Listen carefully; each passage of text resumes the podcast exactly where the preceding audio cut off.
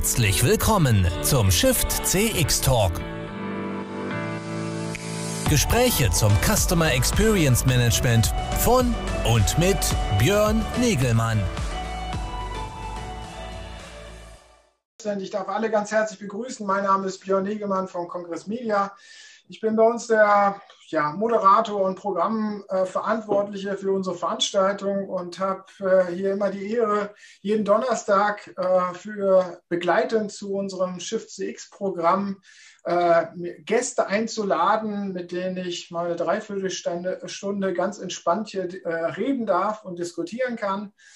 Die Shift CX, äh, vielleicht ein, zwei, drei Worte noch dazu, ist natürlich unsere Leitveranstaltung zum Thema Customer Experience Management, äh, die einmal jährlich im Frühjahr stattfindet, dieses Jahr als Konferenzwoche Ende März. Wir sind weiterhin rein digital. Äh, wir haben eine äh, spannende Konferenzwoche. Programm ist draußen auf shiftcx.de äh, mit Vorträgen, Impulsvorträgen, Praxisvorträgen zu fünf verschiedenen Schwerpunktthemen. CX im Wandel, Everything Conversational, Digital Experience, am Mittwoch, am Donnerstag Marketing Automation und am Freitag nochmal das Thema Smarter Service im Bereich Customer Service. Das ist so ein bisschen unser Themenprogramm im Vorlauf oder in der Vorbereitung und Hinführung zu dieser Konferenzwoche haben wir auch noch verschiedenste Conversation Cafés. Das sind offene Diskussionsrunden, zu denen ich gerne einladen darf. Da darf jeder dran teilnehmen. Wir haben immer so eine kleine Startformation mit Leuten, äh, äh, die auf jeden Fall mitdiskutieren. Äh, das Format ist immer angesetzt als so eine Art Fishbowl-Diskussion. Also die Startformation fängt an zu diskutieren, aber jeder darf sich einbringen, jeder darf mitdiskutieren. Einfach mal schauen auf shiftcx.de. Aber jetzt komme ich zu dem heutigen Thema und äh, zu meinem Gast. Und da darf ich ganz herzlich hier an meiner Seite begrüßen den Dr. Peter Pürner. Hallo Peter. Hallo Björn, vielen Dank für die Einladung. Schön, dich heute mal hier in Live und in Farbe bei uns zu haben. Äh, du bist CX-Experte, äh, Host des äh, CX Talks, des Podcasts CX Talks und ja. Unternehmer auf verschiedensten anderen Baustellen unterwegs. Ähm, bist schon lange äh, im Geschäft bei dem Thema ähm, Etablierung von ganzheitlichem Customer Experience Management in den Unternehmen und darüber wollen wir heute ein bisschen sprechen. Aber erstmal ja. vorne ab, wie geht's dir? Mir geht's soweit gut. Ich bin gesund. Äh, äh, ich befinde mich tatsächlich jetzt gerade aktuell in Spanien, weil ich nicht so leicht wieder zurückkomme, weil hier meine Frau lebt. Wir, uns hat es mit Corona sehr hart. Das ist ja auch nicht schlecht, oder? Also ja. kann man Uns hat mit Corona schon recht hart getroffen. Also alle Paare, okay. die in zwei verschiedenen Orten leben und dann in zwei verschiedenen Ländern. Das ist jetzt das Jahr, wo du feststellst, äh, äh, so ganz easy, was, was vorher immer war, äh, ist die Welt dann doch nicht. Und das ist auch das, wo wir es merken, aber zum Glück nur an der Stelle und nicht gesundheitlich. Ja, Aufenthalt, auch Aufenthaltort Spanien trotzdem jetzt im Winter lässt sich aushalten, oder? Gibt Schlimmeres, aber es eröffnet dir natürlich auch so den Blick, wie unterschiedlich man auf dasselbe Phänomen gucken kann und wie wir in Deutschland damit umgehen, wie man in Spanien damit umging, wie man in Spanien damit umgegangen ist. Und genauso ist es ja auch bei Customer Experience Management, wo Menschen ganz unterschiedlich auf das Ganze draufschauen, je nachdem, wo die gerade herkommen. Ja, äh, das gilt halt wie überall im Leben. Ja, ich habe hier heute ein Problem mit meinen Lichtverhältnissen. Irgendwie scheint meine, äh, meine Kamera mich immer unscharf zu schalten. Äh, ich entschuldige das schon mal vorne ab. Ja, äh, ich hatte vorhin erwähnt, du bist der Host des CX Talks. Was ist denn das? Ja, also man muss dazu sagen, ich hatte 25 äh, Jahre war ich bei Kanta und habe, das ist ein, eines der größten forschungsgestützten Marketingberatungsunternehmen der Welt, Marktforschung in Deutschland bekannt, auch unter TNS Infratest. Ich habe da immer gearbeitet im Bereich äh, äh, Kundenzufriedenheit und später hieß es dann Customer Experience Management. Und als ich mich entschlossen habe, äh, Kantar zu verlassen, weil ich mich angeschlossen hatte, meinem Neffen zu unterstützen bei, äh, äh in einem Unternehmen, das sich mit Tierzubehör beschäftigt und äh, höchst erfolgreich jetzt gerade so den Sprung in den Mittelstand schafft und er gesagt hat, komm, mach doch noch mal eine Wende, habe ich mir die, äh, für eine persönliche Wende, habe ich mich entschieden, damit zu machen als CMO und CTO äh, und wollte aber das Thema CX nicht komplett hinten runterfallen lassen, weil ich einfach auch viele Menschen kenne, weil ich das Thema unglaublich spannend finde, weil ich irre viel gesehen habe und weil ich nebenher auch noch den einen oder anderen CX-Manager persönlich so ein bisschen coache und begleite, auch Menschen, die ich kenne, in ihren Aufgaben begleite.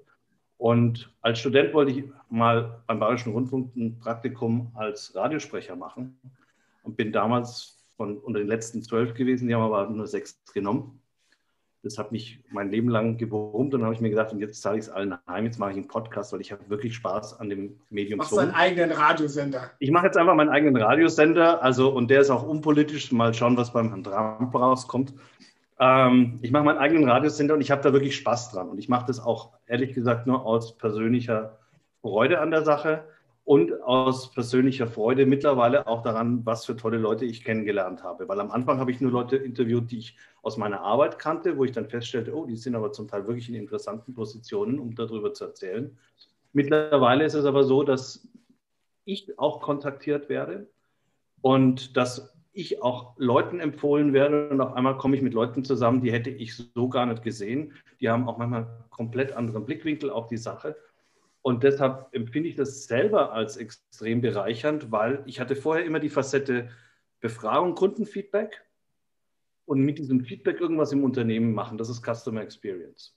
Und vielleicht noch der Schritt, jetzt müssen wir aufgrund dieses Feedbacks irgendwas tun mit dem Unternehmen, dass es sich weiterentwickelt, aber, aber komplett ausgeblendet, ganz einfach, weil es nicht in meinem Aufgabenbereich war, dass es auch sowas gibt wie, wie mache ich die Kommunikation des Unternehmens in einer Form, dass es der Kunde auch als angenehm empfindet. Und ich meine jetzt nicht die Werbung, sondern tatsächlich einfach nur die inhaltlich sachliche Information. Das liegt nämlich manchmal beim Marketing. Äh, wie äh, bilde ich Menschen aus, damit sie möglichst gut in einem Contact Center arbeiten?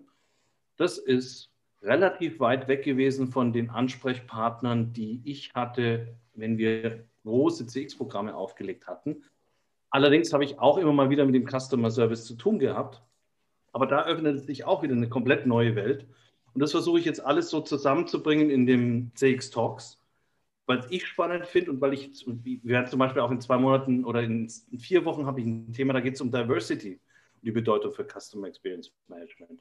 Wird die Ines Imdahl was dazu erzählen. War super lustig, war super spannend, ist schon aufgezeichnet. Äh, jetzt Maxi Schmidt zum Beispiel in der aktuellen Sendung habe ich als Kunde von der, habe ich ihre Berichte gelesen, äh, habe mich mit der wunderbar also auf Sie gehört zu Forrester, nochmal kurz. Die, genau, und dann stelle ich auf einmal fest, weil ich beim Nils Hafner den Podcast mit ihr gehört habe, die kann ja Deutsch. Und warum habe ich mit der eigentlich auf Englisch geredet? Und ich fand ihr Zeug ziemlich gut und habe sie kontaktiert, hast du Lust da mitzumachen? Und die, ja klar, sofort. Und das sind so Sachen, wo ich sage, ich bin eigentlich aus meinem ursprünglichen Umfeld draußen und rette all die Sachen, die mir Spaß machen, rüber und ich hoffe, dass das auch vielen Leuten so Spaß macht. Ich bin schon der Meinung, dass es recht gut ankommt. Es ist natürlich eine Nischengeschichte. Ich kriege auch von vielen Seiten immer wieder gutes Feedback. Aber äh, ich mache das einfach, weil ich glaube, dass das gut ist, das konzeptionell so zu machen. Ich habe da einfach Spaß dran und ich bleibe im Thema. Ja, ist auch dein gutes Recht. Ähm, und ist auf jeden Fall äh, der Zuspruch bestätigt ja den Erfolg. Ich habe mir auch schon einige Sendungen mal angehört. Es ist immer spannend und äh, äh, ja, immer interessant. Wir hatten letztens mal irgendwo entlang eines Postens, ich weiß nicht, ob von mir oder vom Zürich Luxinger, irgendwo äh, entspannte sich da die Diskussion, wo stehen wir denn eigentlich äh, beim Thema ganzheitlicher CXM, also Customer Experience Management Etablierung in den Unternehmen. Äh, du warst ja auch bei unserer Auftaktveranstaltung ja. dabei, da haben wir auch schon so diskutiert. Credo, da war ja äh, im Großen und Ganzen bei euch Experten aus dem CX-Umfeld, äh, dass die Unternehmen noch einen langen Weg vor sich haben. Ja. Ähm, das ist aus meiner Erfahrung sowohl in den eigenen, in den eigenen Projekten, die ich gemacht habe, und ich habe relativ viele Kunden von Kantar gesehen, weil ich so eine, eine, Leitungsfunktion für den Bereich CX hatte und praktisch zu allen größeren Kunden mit dazugenommen wurde. Äh, je größer ein Unternehmen, umso eher gibt es vielleicht bestimmte Insellösungen, aber wenn einer böswillig draufschaut, lebt es doch keiner. Ich habe Menschen mit Menschen gesprochen, die gesagt haben, wir sind eine Abteilung von vier Leuten, wir haben die Customer Journey definiert und keine Sau lebt sie. Also ist unser Unternehmen total zurück. Äh, ich glaube, es kommt schon immer so ein bisschen darauf an, mit wem du redest. Ich glaube, die Gefahr ist riesengroß, wenn ein Unternehmen sehr groß wird, dass, äh, dann in so einer Insel sehr viel passiert und dass das aber jetzt nicht die Traction kriegt in die anderen Bereiche. Wenn du mit ganz kleinen Unternehmen redest, und ich hatte ein, eines meiner letzten Projekte bei Kanta, war, und das kann ich auch sagen, weil ich mit denen auch immer in Kontakt bin, war Rentokill. Und Rentokill ist in Deutschland sehr so organisiert, dass die praktisch in der Stadt selber ihre eigenen Service-Level selber definieren konnten. Und die hatten irre gute, irre gute äh, Kundenzufriedenheitswerte. Und wir sollten einen Workshop machen und diskutieren, was man noch verbessern kann.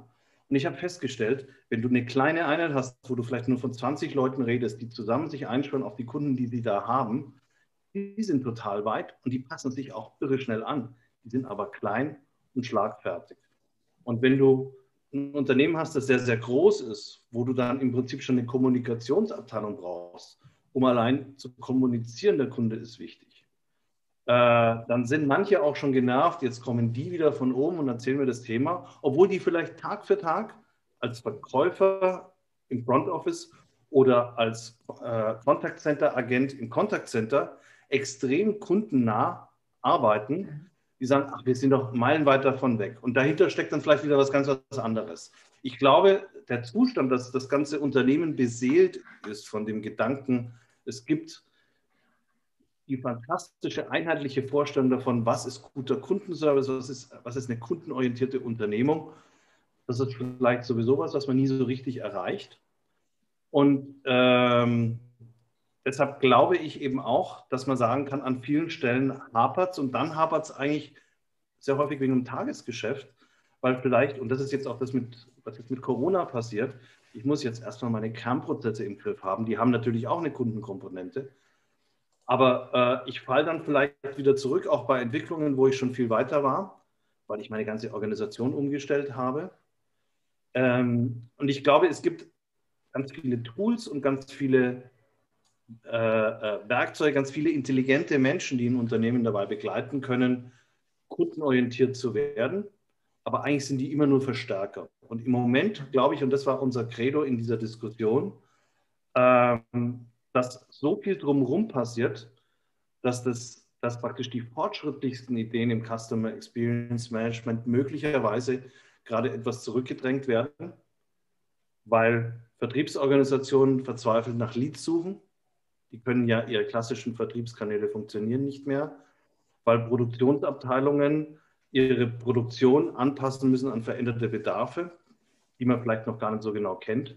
Ganz zu schweigen, welche innovativen neuen Produkte man bräuchte, weil auch die ganze Logistik, und das erlebe ich jetzt zum Beispiel in, bei Petlando, wo wir Tierzubehör zum Teil auch aus China importieren, die Logistikkosten explodieren mit China. Das heißt, du musst dir völlig neue Logistikwege aussuchen. Und dann ist im Prinzip, wenn du die Ware, die du schon verkauft hast, nicht aus China nach Deutschland in der richtigen Zeit zum richtigen Preis Logistik rüberbringst, dann ist vielleicht die Fragestellung, könnte ich jetzt den Kunden noch begeistern?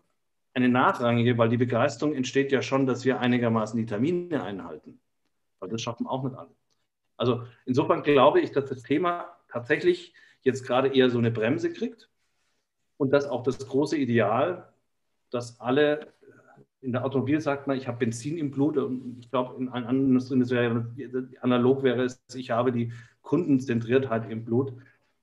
Dieses große Ideal, glaube ich, erreicht man sowieso und da ist der Weg das Ziel.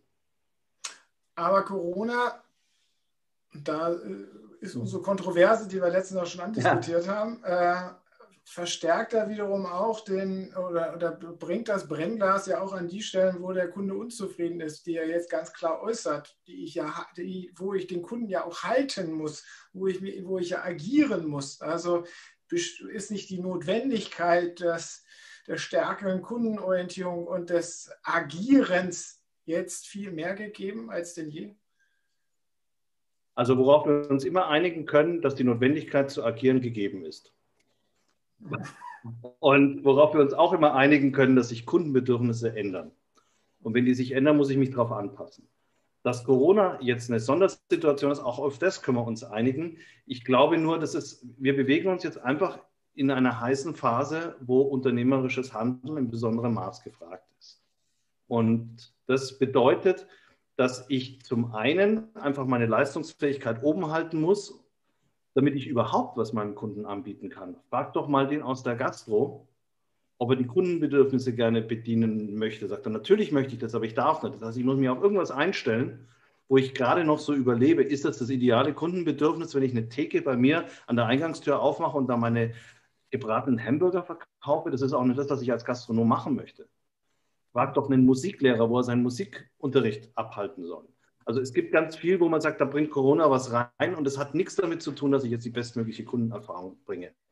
Es gibt aber Bereiche, die haben sich extrem beschleunigt im Vergleich, die waren früher schon da. Und ich finde das tatsächlich sehr faszinierend, weil das auch in äh, ähm, ganz unterschiedlichen Branchen eigentlich trotzdem relativ ähnlich ist. Es, wird, es gibt eine größere Bedeutung jetzt bei allen vom Customer Service und zwar auch vom persönlichen Customer Service. Und nicht so, das ist jetzt ein Callcenter, wo sie für möglichst wenig Geld nach Rumänien äh, Leute äh, äh, in Rumänien Leute äh, äh, anstellen, die völlig unterbezahlt minimale Antworten geben, weil die auch gar nicht im Projekt eingebunden sind oder in, in, in, im Angebot eingebunden sind, sondern Kundenservice, der einfach nicht in einer Filiale erfolgen kann, der nicht durch einen persönlichen Besuch oder durch ein persönliches Gespräch face-to-face -face erfolgen kann, sondern der im Prinzip notgedrungen über sowas wie Zoom, das, was wir jetzt machen, oder über ein Telefonat oder über eine E-Mail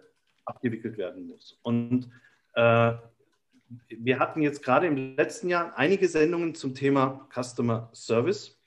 Auch die Vorstellung davon, die der Customer Service selber hat, was er bieten möchte. Das ist ja in hohem Maße kundennah. Und ich habe selber erlebt, dass die ein sehr hohes Interesse daran haben, die Anrufer stark zu befriedigen. Es macht nämlich einfach auch sehr viel mehr Spaß, wenn du jemandem weiterhelfen kannst, als wenn du sagen musst, äh, Entschuldigung, ich muss jetzt hier den Vorgaben folgen und die Regel sagt, dass ich jetzt noch ungefähr drei Minuten äh, soziodemografische Daten abfragen muss, bevor ich Ihren Fall bearbeiten darf.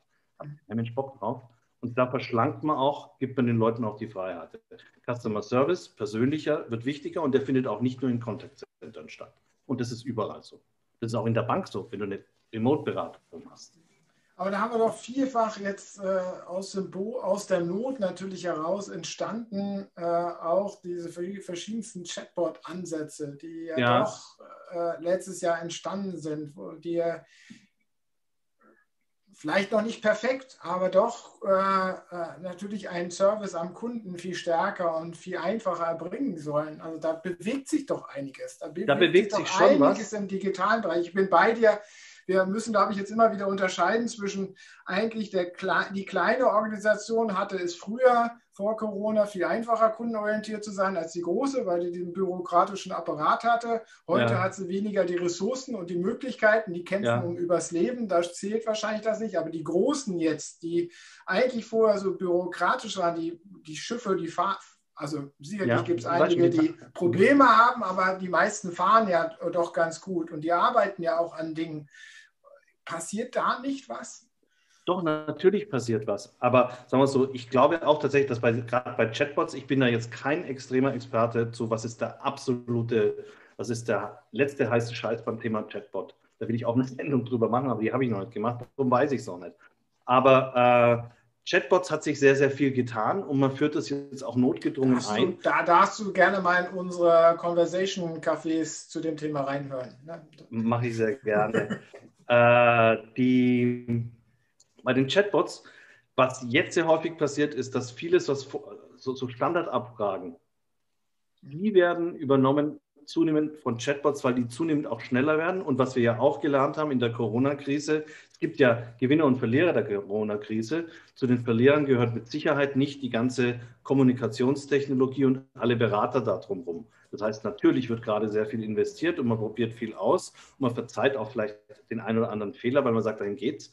Chatbots sind sehr viel stärker da, aber gleichzeitig ist, glaube ich, die Anforderung an die Fragestellungen, die dann vom Chatbot nicht bearbeitet, können, bearbeitet werden können, werden größer dass man sich dann mehr Zeit dafür nimmt. Das heißt also, man kann sowohl in Chatbot wachsen und trotzdem den Kunden, die Kundeninteraktion in den Customer Service Abteilungen auch auf ein neues Niveau bringen. Ja. Das geht eigentlich sogar Hand in Hand. Manche Chatbots interagieren auch ja gar nicht mit dem Kunden, sondern mit dem Callcenter-Agenten.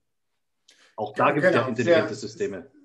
Sie haben halt immer, gibt es immer den Exit sozusagen zum Agent natürlich, das ist klar, weil irgendwo sind Sie endlich in den Antwortmöglichkeiten, die Sie bieten oder äh, ja. dem Antwortspektrum.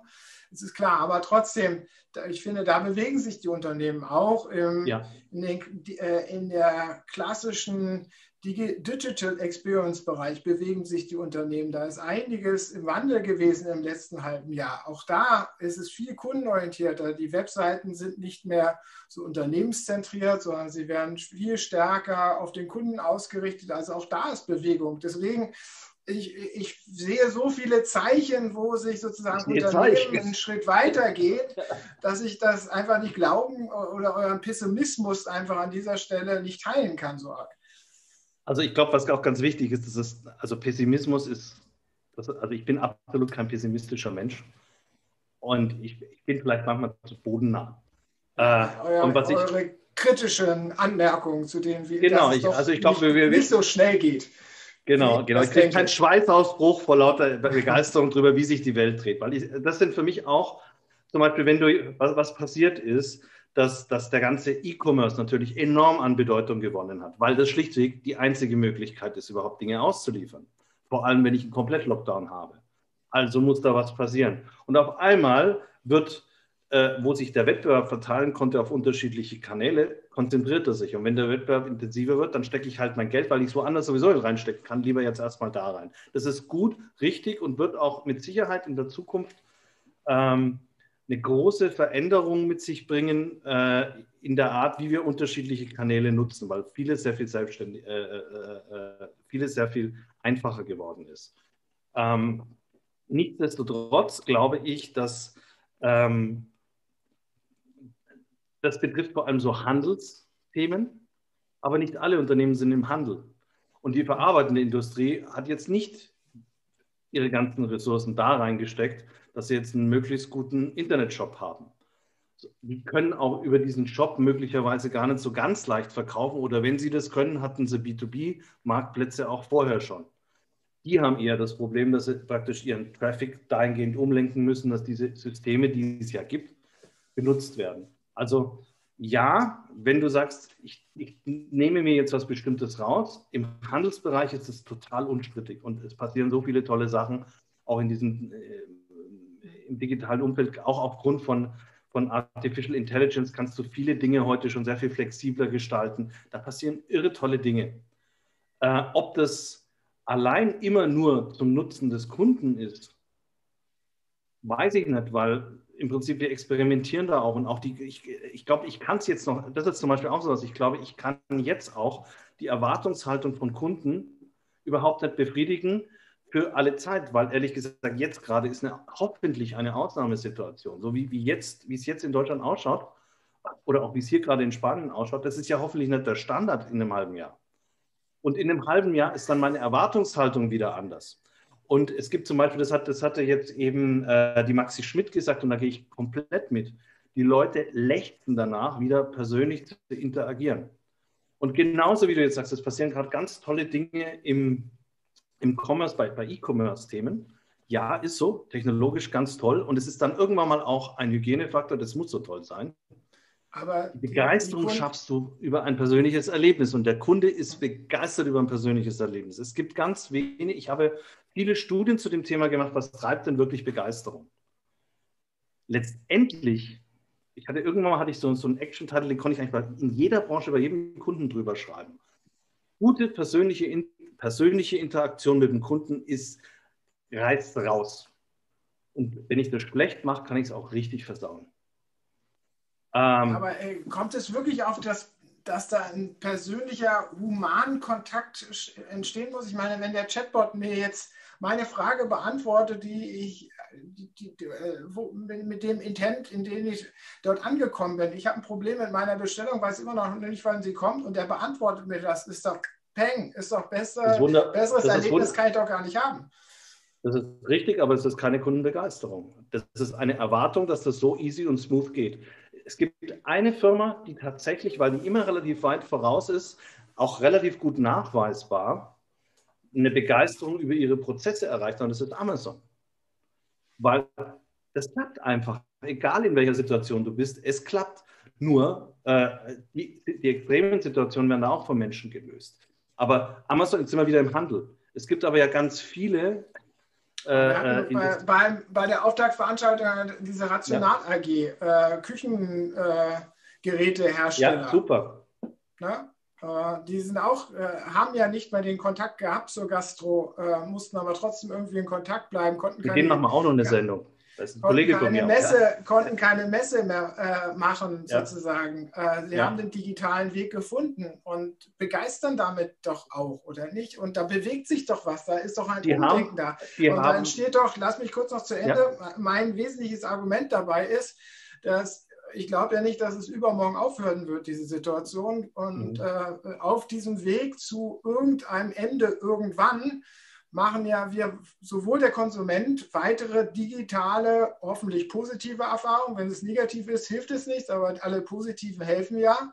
Und in den Unternehmen, wo es klappt, wo die digitalen Prozesse klappen, die auch kundenorientiert, wo die Leute dann trotzdem ihre Kunden halten können, da machen sie ja auch positive Erfahrungen. Also warum sollte sich daraus nicht einfach eine Bewegung ergeben, dass man jetzt viel schneller zu einer stärkeren Kundenorientierung kommt? Moment, es wird sich eine Bewegung, ich, meine Hypothese ist, und ich behaupte jetzt nicht, dass ich, die, dass ich die Wahrheit habe, meine Hypothese ist, es gibt natürlich eine Bewegung, dass alles digitaler wird. Und es gibt natürlich eine Bewegung, dass dieses Digitale fehlerfrei, schnell und so einfach wie möglich ist. Und es gibt natürlich eine Bewegung bei den Unternehmen, die mir genau das alles bieten.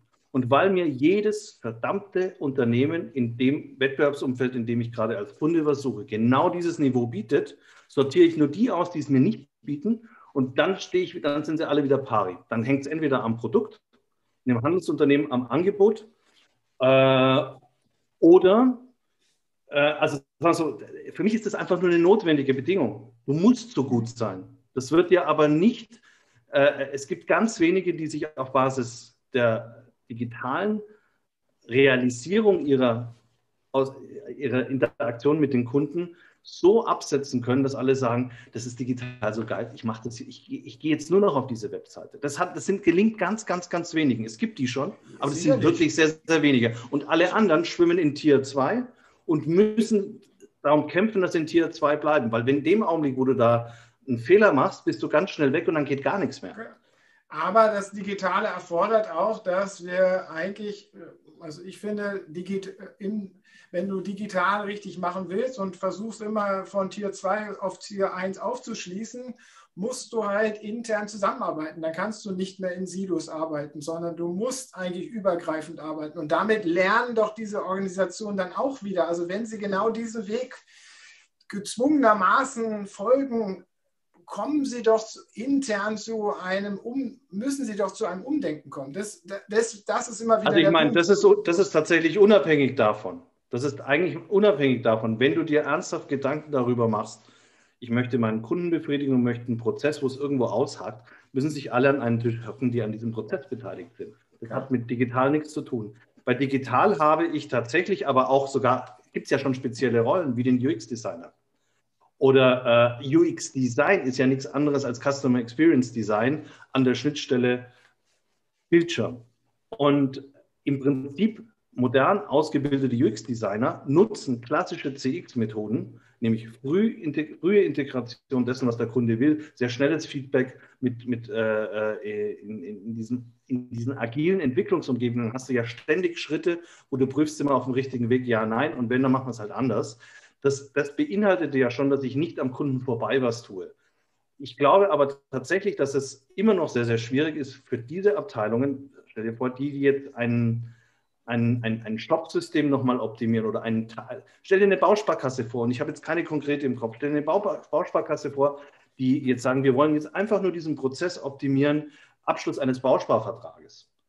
Äh, wir können es im Moment vor allem über unsere digitalen Kanäle abschließen. So. Und dann habe ich einen Programmierer da, der macht genau diese Schnittstelle. Der baut diese Schnittstelle wunderbar.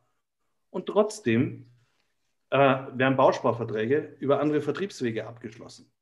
Und derjenige, der verantwortlich dafür ist, dass die Bausparverträge nach oben gehen, der spricht vielleicht mit dem UX-Designer doch ein bisschen weniger, weil der sagt, ihr werdet schon wissen, was er tut, macht so, dass die Leute mögen und dass es den rechtlichen Vorschriften entspricht. Und ich muss mich jetzt kümmern, wo das eigentlich noch überall passiert. Und übrigens unser Backoffice, unabhängig, ob es jetzt von hier reinkam oder ob es von irgendwo anders hereinkam, die müssen damit besser umgehen und diese Policen schneller oder die Verträge schneller ausstellen. Oder wenn, wenn äh, Bausparverträge abgerufen werden. Ich habe bewusst jetzt Bausparvertrag genommen, weil das ist eben ein Amazon. Mhm. Ähm, auch da müssen alle miteinander reden und tun es nicht. Und ähm, das ist jetzt das, wo ich sage, man muss immer wieder drüber reden, man muss es immer wieder zeigen, dass man Mehrwert dadurch schafft, dass man sagt, Kunde ist im Fokus und Marktforscher hat schon immer den Kunde im Fokus gehabt. Kunde ist im Fokus und wir spielen euch sehr früh zurück, was der will und ihr spielt auch in solchen Projekten zurück, was euch daran hindert, das zu erfüllen, was der möchte. Beziehungsweise wir testen auch sehr früh, ob das, was wir uns meinen, was besser wäre, tatsächlich besser ist. Mhm. Aber ob das jetzt digital ist oder nicht, wie gesagt, jeder einzelne Bereich hat es schon, auch Produktinnovationen heute. Beispiel, Markus Müller hat es für die Allianz auf CX Talks genau beschrieben.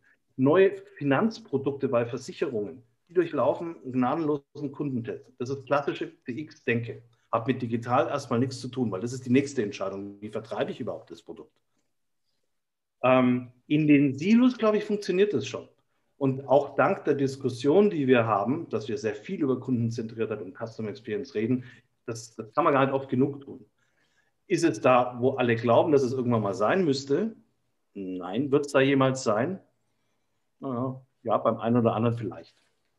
Aber allein die Tatsache, dass wir uns in die Richtung bewegen, dass es uns zumindest bewusst ist, äh, das finde ich schon gut. Und ich glaube, wo es schwierig wird, wenn du ein Unternehmen hast, das noch nicht einmal das Ziel der Kundennähe oder der Kundenzentriertheit als wichtiges Ziel auch auf Board, auf Management-Ebene hat. Mhm. Auch das gibt es. Und dann wird es schwierig, weil dann nämlich die Silos gar keinen Anreiz mehr haben, zu sagen, wenn das unser Ziel ist, dann lass uns doch mehr zusammenarbeiten, ist ja von oben auch noch abgesegnet. Das ist dann das, wo wir noch weiter davon entfernt sind. Das beurteilt der eine kritischer, der andere weniger kritisch. Aber das, das Digital ist nur eine Baustelle davon. Und ich will das jetzt nicht runter machen. Ich finde digital spannend, aber als Unternehmenslenker musst du natürlich noch mal breiter gucken. Und äh, naja, das große Problem, bin ich schon bei der, der heutigen Zeit mhm. oder in vielen Unternehmen bei dem Thema, ist natürlich einfach die, die dezentrale Arbeitsverteilung in verschiedenen Abteilungen und dem Silo-Denken und dem Besitzstandsdenken, der, der, da natürlich besteht. Ähm, da müssen wir jetzt irgendwie rauskommen. Äh, meine ja. Hoffnung ist, dass äh, die äh, die, die digitale Zwangslage und äh, die, die Konsequenz, die wir mit aus der digitalen Aktivität, dass wir viel stärker zusammenarbeiten, da ein organisationales Lernen bringt, äh, dass Kundenorientierung klasse ist und wir jetzt das überall machen wollen. Du bist da noch skeptischer. Aber bleiben wir jetzt mal, bleiben wir bei deinem skeptischen Pfad. Was, was brauchen wir denn, um um vielleicht doch irgendwo dieses äh, Silo-Denken zu verlassen? Was sind für dich jetzt die wichtigen Zutaten? Worauf sollte man setzen? Was sollte man fördern? Also, sagen wir so, ich habe ja mit Kunden gearbeitet, wo dieses Silo-Denken da war. Und das Erste ist, aus meiner Sicht, jetzt entkrampfen wir hier mal alle. Äh, wir können uns jetzt hinsetzen und weinen, dass es Silos gibt. Es ist Fakt, dass es unterschiedliche Abteilungen gibt. Und es ist Fakt, dass die manchmal auch nicht gerne mit sich re miteinander reden. Nicht, weil sie das Problem nicht begriffen haben, sondern weil sie sich einfach nicht abkönnen. Äh, es gibt auch Abteilungen, die sind per Definition vielleicht eher in einer Konflikt, in einer eher Konflikt, äh, konfliktreichen Beziehung. Stell dir vor, Vertrieb und Marketing, klassischer Konflikt. Ja. Der Vertriebler sagt, gib mir nur das Marketing, das ich verkaufen kann. Sagt, Marketing ist viel mehr. Äh, Customer Service sagt, mit mir redet überhaupt keiner und ich habe eigentlich die meisten Kontakte hinterher. Sag mal, geht's noch? Äh, Buchhaltung sagt, ja, wenn ich die Rechnungen falsch ausgebe, dann habt ihr aber lauter Beschwerden, aber ihr haltet mich, ihr nehmt mich für so selbstverständlich. So, jeder kann sich jetzt auf das zurückziehen, dass er eigentlich einen tollen Job macht, immer den Kunden im Kopf hat und äh, Silo, Silo, Silo, mit mir redet keiner. So, und das ist jetzt das, wo du zum Beispiel bei einem Customer Journey Mapping Workshop zum ersten Mal so eine Verkrustung in einem Unternehmen auflösen kannst, indem du zunächst mal sagst, so jetzt entspannen wir uns alle, jetzt schauen wir uns mal eine Reise an eines Kunden und jetzt überlegt jeder mal mit seiner Perspektive, die er hat, äh, was denn da wirklich passiert. Lassen wir vielleicht auch nochmal einen Kunden reden dazu. Und ich habe sowas auch gemacht, allein wenn du unterschiedliche Abteilungen zwingst, mal einer Kundenfokusdiskussion zuzuhören, wo die sagen, ich habe Folgendes erlebt. Und dann fängt der aus der Buchhaltung an, siehst, ich habe es gesagt, wir brauchen neue Rechner, dann können wir nämlich sehr viel schneller bestimmte Dinge erledigen und so. Allein in dem Augenblick, wo sich da diese Verkrustung auflöst und alle sagen, eigentlich arbeiten wir schon an demselben Problem, wenn das jemand gut moderiert, kriegst du die Bewegung rein. Und jetzt sind wir aber eigentlich von, in Organizational Development. Und Organizational Development, das Silos unterstützen würde, ist Steinzeit. Organizational Development, das versucht, diese Grenzen zu überbrücken und möglichst viele mitzunehmen, das ist moderne Organisationsentwicklung. Und da muss tatsächlich viel gemacht werden. Das ist aber kein Softwareproblem. Das ist auch kein, ähm, das, ist was, was im Fluss ist und was man anerkennen muss, was unterstützt werden muss und was gemacht werden muss. Also insofern bin ich, man kann das schon ändern, aber ich bin es leid, immer zu klagen, es gibt sie, also sagen wir so, ich persönlich, mich nervt es, immer nur zu sagen, kontrastieren, es gibt Silos. Ja, die gibt es und wir müssen die überwinden. Aber wir werden die nicht von heute. Es, es, gibt ganz viele Zwischenstufen zwischen, die gibt es und da redet keiner bis zu, wir sind alle eins und denken nur an Kunden. Und irgendwo so da dazwischen, in die Richtung müssen wir uns immer bewegen. Du hast vorhin äh, das äh, äh Thema Kundenfokusgespräche angebracht. Das ist ja sozusagen ja. Erkenntnisse über den Kunden gewinnen. Hilft äh, das Thema CX Analytics, also mehr Daten, mehr Erkenntnisse in die, ins Unternehmen rein, also systematisch ins Unternehmen reinzubringen? Ähm, hilft das auf diesem Weg? Das ist jetzt nicht jeden sozusagen ins Fokusgespräch bringen, sondern vielleicht schon verdichtete Informationen, aber zumindest mehr Informationen und Erkenntnisse. Das ist jetzt mein eigenes, das ist jetzt das, wo ich über viele Jahre mein eigenes Silo hatte. Also ich bin gelernter quantitativer Forscher, der Kunden quantitative Ergebnisse erklärt, so dass sie was damit anfangen. Bis ich irgendwann mal gelernt habe, das ist eigentlich zu eindimensional, Manchmal möchte man auch die Story drumherum. Wenn ich jetzt aber die Story erzähle, ist es vielleicht unterhaltsam, hat aber einen viel geringeren Effekt, als wenn ein Kunde das erzählt. Das heißt, es ist die Kombination. Und wenn wir über Analytics heute reden, reden wir auch zum Teil über Dinge, da ist vielleicht gar kein Kundenfeedback dahinter.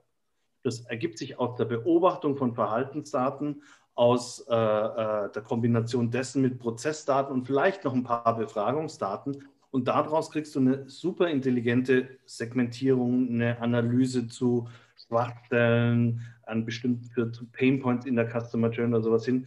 Das ist sehr, sehr analytisch, unglaublich wichtig. Auch die Grundlage für jede AI-Anwendung, by the way, weil diese Daten, die du da hast, kannst du auch dort verwenden. Nur auch jetzt mal wieder wie bei digital, das Herz nimmst du nicht mit.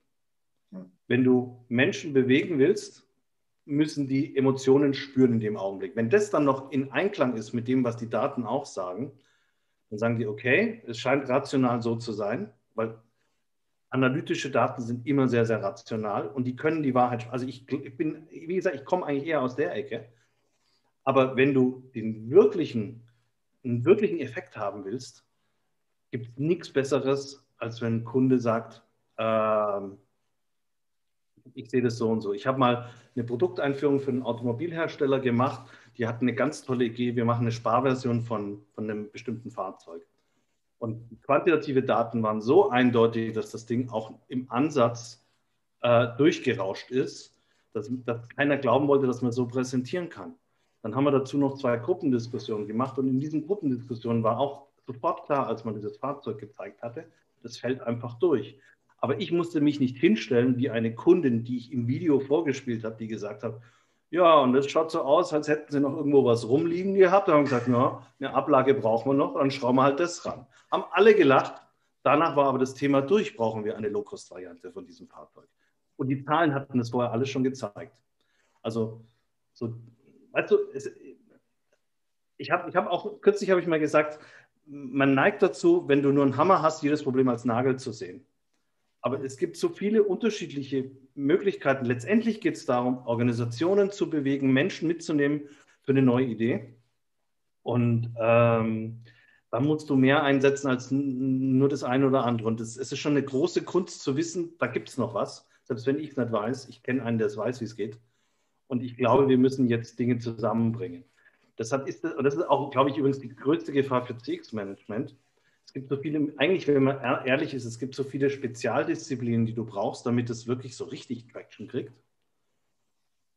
Dass dann auch bei denen, die unterstützen könnten, auch bei den Beratern, Silos da sind. Nämlich das Silo, ui, das kann ich jetzt nicht mehr, können wir nicht doch das Problem als Nagel definieren? Ich habe gerade so einen schönen Hammer, auch wenn es ein anderes Problem ist.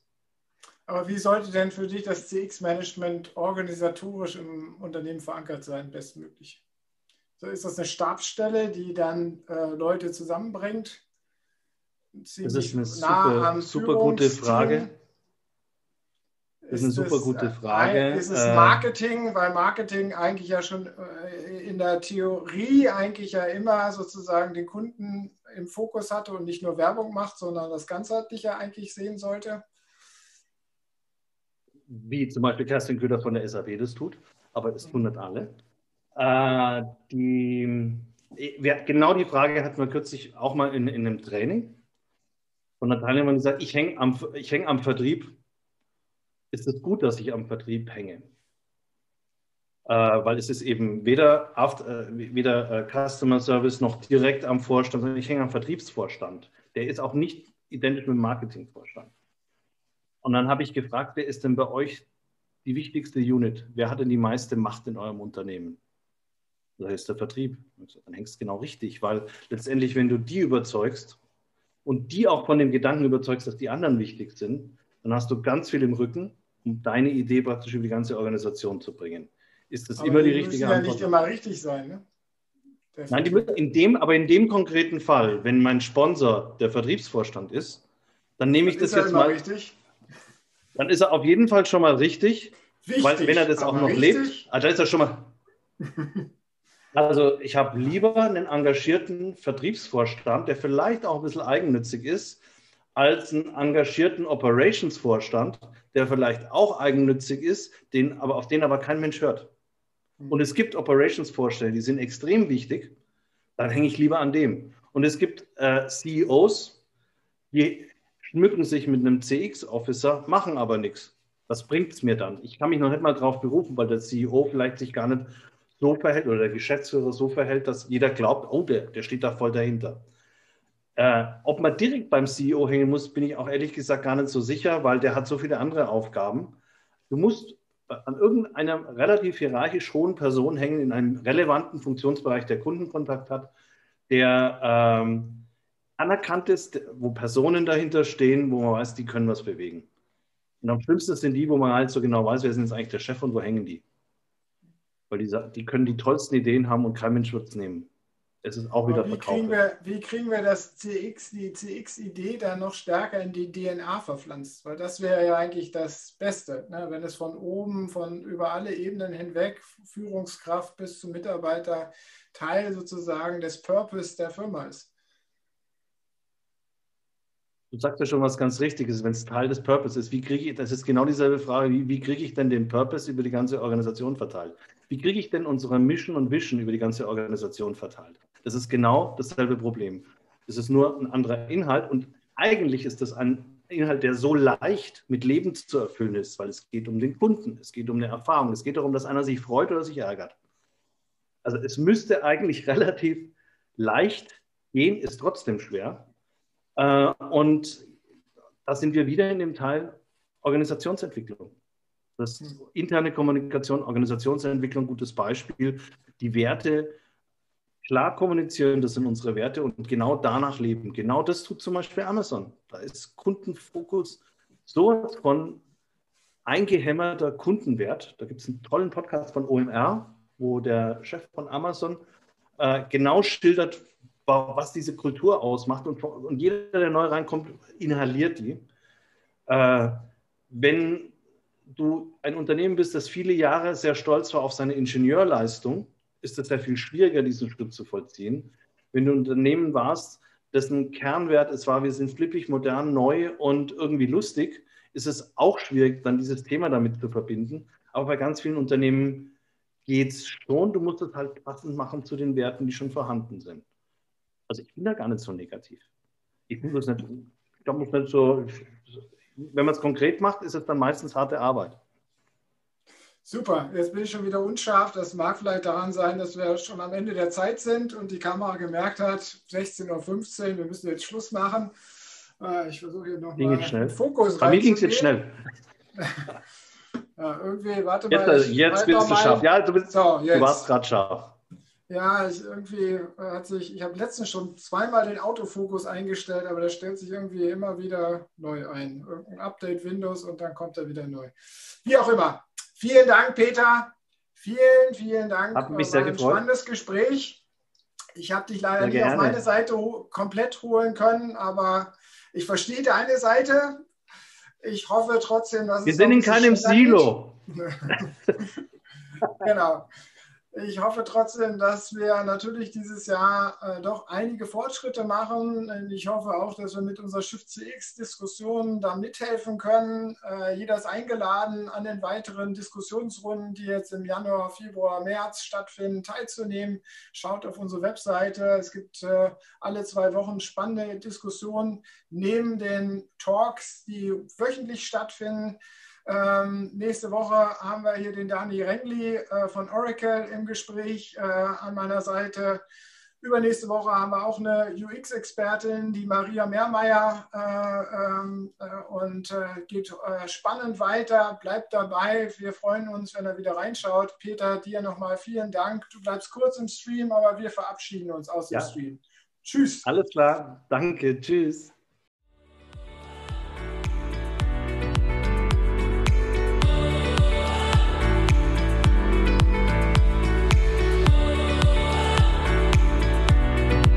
Das war der Schiff CX Talk mit Björn Negelmann von Congress Media. Mehr zu Schiff CX auf der Website schiffcx.de.